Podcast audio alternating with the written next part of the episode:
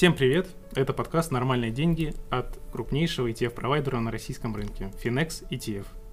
В рамках подкаста мы даем простые ответы на сложные вопросы об инвестировании, чтобы помочь слушателям сохранить и приумножить свой финансовый капитал. Итак, на этой неделе на московской бирже начались торги нового фонда от Finex с тикером FXDM. В его состав входят акции 200 компаний развитых рынков, но без США – этот выпуск подкаста мы решили посвятить обсуждению нового класса активов и его особенностей. Меня зовут Данил Логинов, я аналитик команды Finex, и сегодня вместе с нашим постоянным гостем Владимиром Кренделем, управляющим директором Finex ETF, а также Олегом Янкелевым, старшим партнером Finex Investment Management, мы выясним, чем может быть полезен инвесторам новый фонд и как они могут его использовать в своих инвестиционных портфелях. Владимир, Олег, здравствуйте. Добрый день. Добрый день. Как же приятно все-таки начинать выпуск подкаста с такой новости. Хотя наши слушатели наверняка уже в курсе о том, что новый фонд запустился. Спасибо за это соцсетям и пресс-релизам. Я спрошу то, о чем мы пока не писали. Олег, вы у нас сегодня впервые. Не могли бы вы рассказать, как возникла идея создания нового фонда? Спасибо огромное, что позвали. Это для меня новый формат общения с аудиторией. Ключевая причина, почему мы решили посмотреть на развитые рынки без США, связана с тем, что мы видим среди наших инвесторов огромную популярность американского рынка. И новый фонд позволяет этим людям взглянуть за пределы американского рынка наиболее эффективным способом. Кроме эффективности самого способа доступа к рынку, новый инструмент на самом деле дает возможность инвесторам существенно снизить риски инвестиционного портфеля, в котором высокую долю в настоящее время занимает американский рынок. В частности, включение в портфель, в котором доминирует США, развитых рынков без США, э, обеспечивает снижение волатильности портфеля почти на 4%, что в свою очередь через эффект volatility drag способствует более высокой доходности такого портфеля.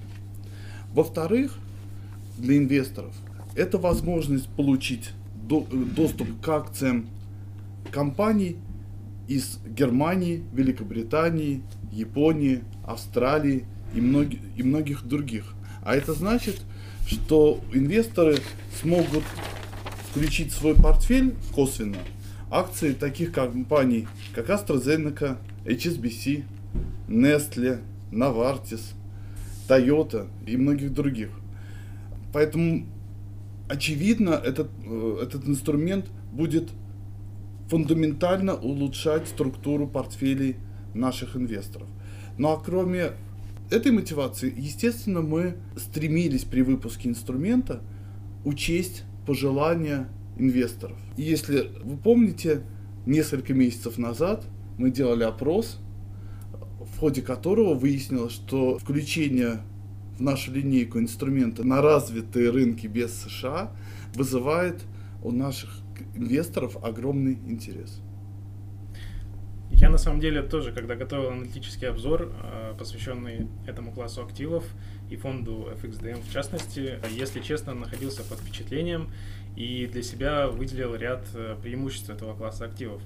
И, кстати, если вы э, любите анализировать графики и вообще визуально воспринимаете информацию лучше, чем аудиально, ссылка на новый обзор есть у нас в описании к этому подкасту.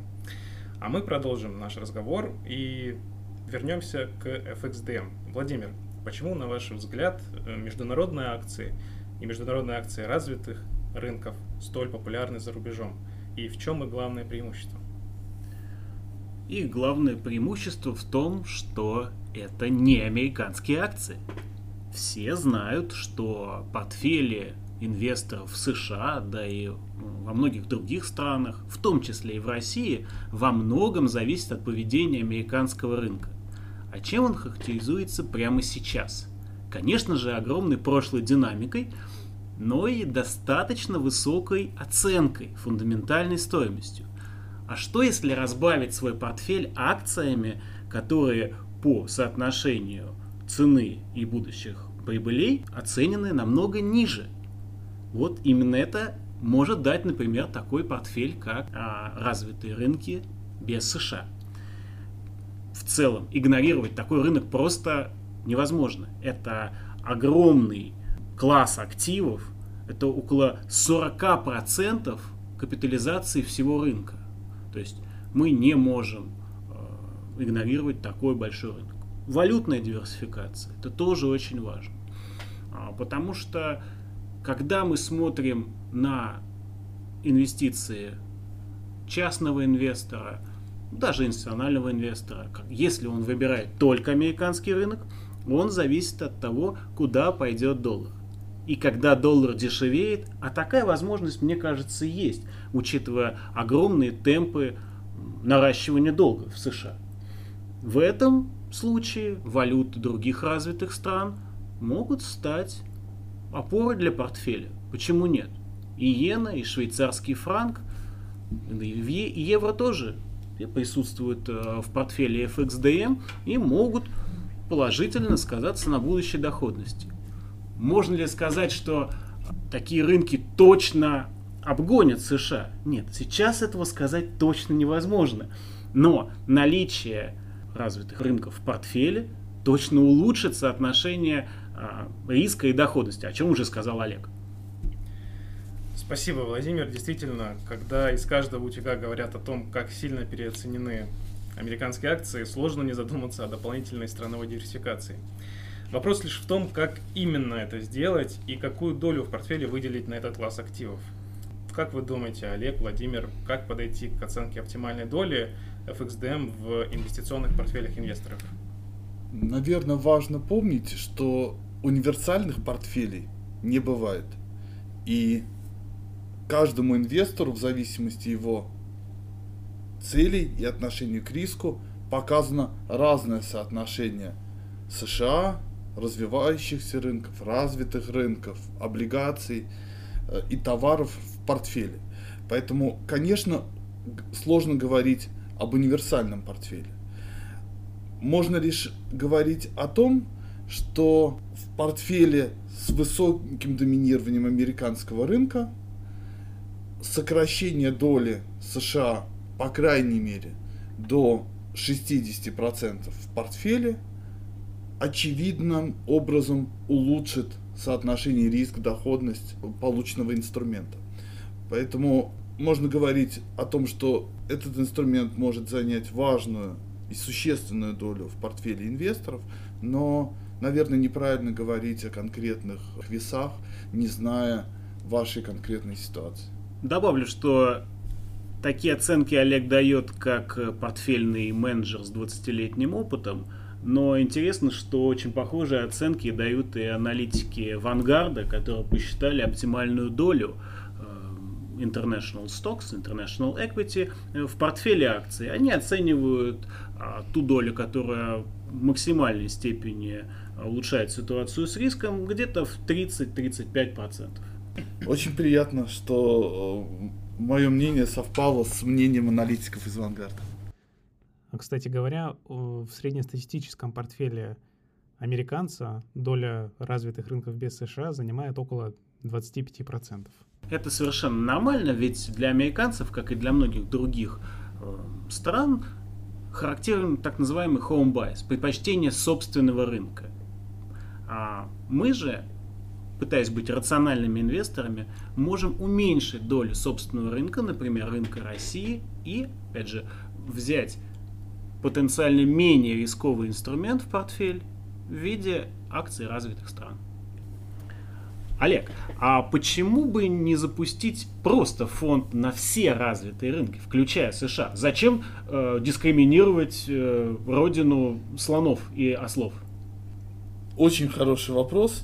И главное, я уверен, среди наших слушателей будет довольно большое количество тех, кто э, задаст нам это, этот вопрос. На, на самом деле, запуская фонд на развитые рынки без США, мы даем больше возможностей для наших инвесторов.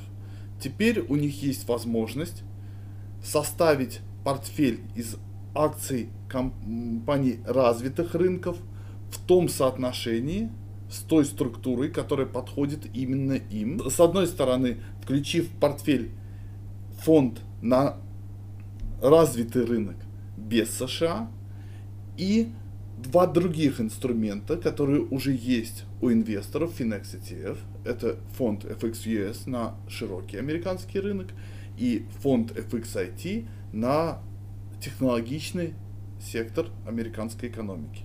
Выбрав оптимальное сочетание с учетом специфики инвестора и его целей, сформировать наиболее полно отвечающего интересам инвестиционный портфель. Еще один горячий вопрос. В начале 2020 года Finex закрыл а, фонды Японии, Австралии и Великобритании. А почему ты думаешь, что в новой форме, более диверсифицированной и включающей намного больше стран, 18 стран и 8 разных валют, э, инвесторы будут благосклоннее относиться к этому фонду, чем к трем, которые в свое время не собрали достаточных активов? Мне кажется, в твоем вопросе содержится ответ. Мы действительно не смогли собрать активы в три фонда, но это были индивидуальные страновые инструменты. Нам возможность получить через новый инструмент, через новый фонд, доступ к существенно более широкому спектру э, рынков существенно повышает вероятность наличия соответствующего спроса. Этот фонд дает каждому возможность увидеть в нем то, что ему хочется. Увидеть любимые имена. Как мы говорили в начале нашего подкаста, в структуре фонда есть совершенно различные компании, представляющие уникальные сектора, компании-лидеры тех или иных индустрий, независимо от того, где они располагаются. Поэтому я думаю, что данный фонд будет востребован и позволит инвесторам действительно более эффективно решать свои портфельные задачи. Отлично. Я думаю, мы обсудили ключевые вопросы, которые могут возникнуть у инвесторов при принятии инвестиционных решений. Напомним, что наш разговор не является инвестиционной рекомендацией, и в данном случае мы лишь обсуждаем особенности нового ETF на московской бирже и призываем всех наших слушателей использовать разумный подход к инвестированию, а при принятии решений исходить только из своих долгосрочных целей и своего э, уровня риска. Возвращаясь к теме выпуска, хочу еще раз сказать, что с более подробной информацией по фонду вы можете ознакомиться в, нашем, наших материалах. И э, если вам понравился этот выпуск, оставляйте отзывы на наших площадках, где слушаете этот подкаст. Пишите нам на почту или в Телеграм, что вам понравилось, а что бы вы изменили или дополнили. Мы открыто ведем дискуссии и собираем обратную связь. Подписывайтесь на наш телеграм-канал и другие медиа. Владимир, Олег, спасибо большое за интересную беседу. Спасибо, спасибо большое.